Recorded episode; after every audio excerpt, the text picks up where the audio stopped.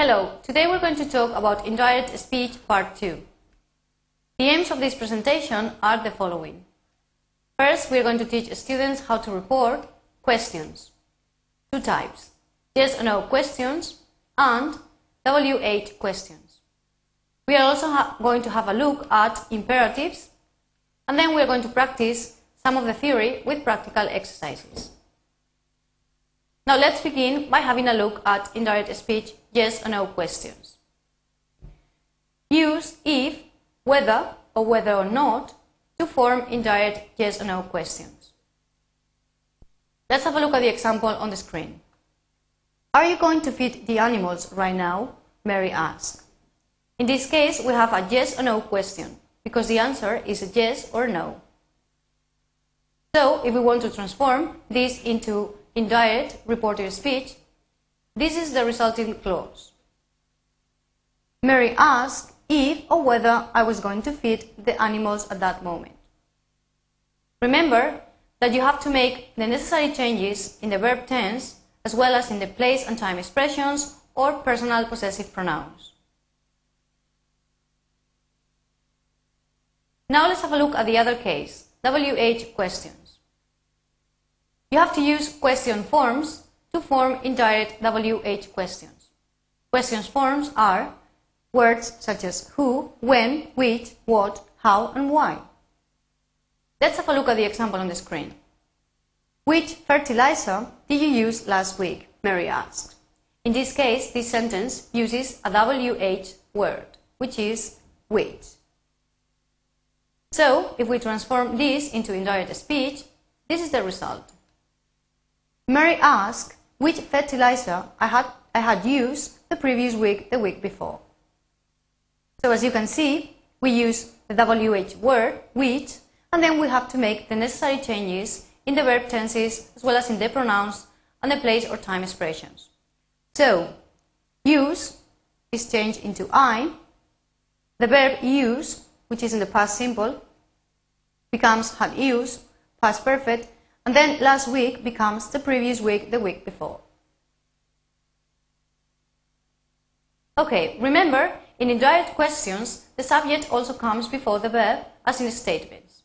This means that a reported question is no longer a question.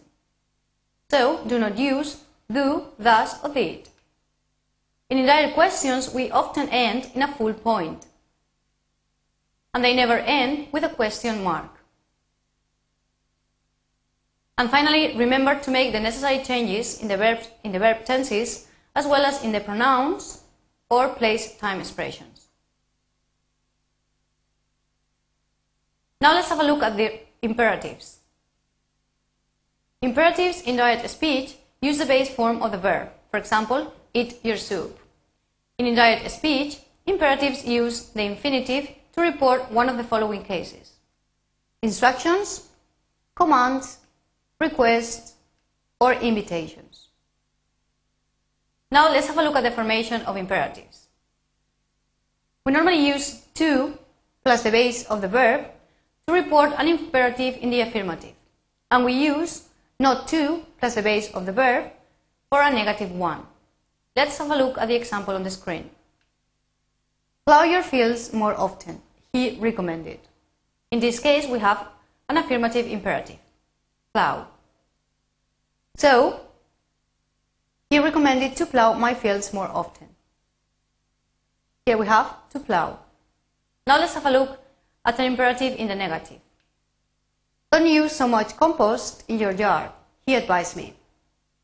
The, the sentence would be, he advised me not to use so much compost in my yard. Now let's have a look at some practice. In this exercise, you have to rewrite the following statements as indirect speech. So first you have to identify whether the statements are questions, yes or no, or WH questions, or imperatives. And then remember to make all the necessary changes. Let's have a look at the first one. Why should we protect species such as the Iberian lynx? The forester asked. In this case, we have a WH question with why. So, here comes the key.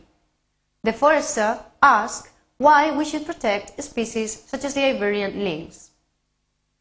We have changed the verb tense as well. Should protect remains the same, should protect, because this was one of the cases where we didn't, it wasn't necessary to change the verb. Let's have a look at the next one. Are you going to harvest the oranges earlier this year? She asked me. Here we have to make a change in the verb and we also have a time expression, this year. So here comes the key. He asked me if or whether I was going to harvest the oranges earlier that year.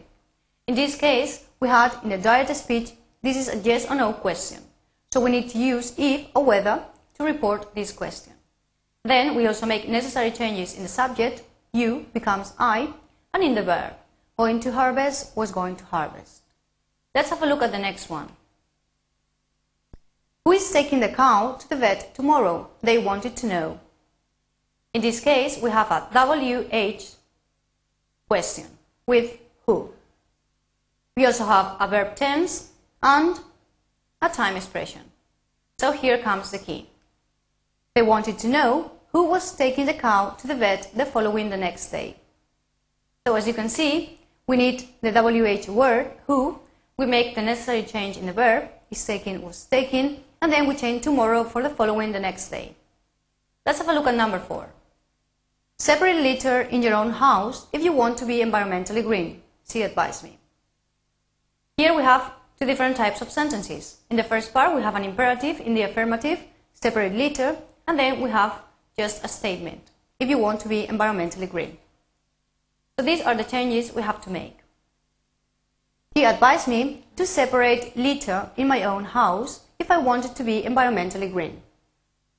So here, the imperative, separate, is introduced by to plus the base form of the verb, to separate.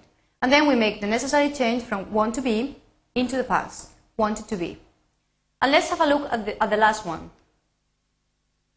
Don't leave the lights on if you want to save energy, she recommended. Here we have an imperative and the negative.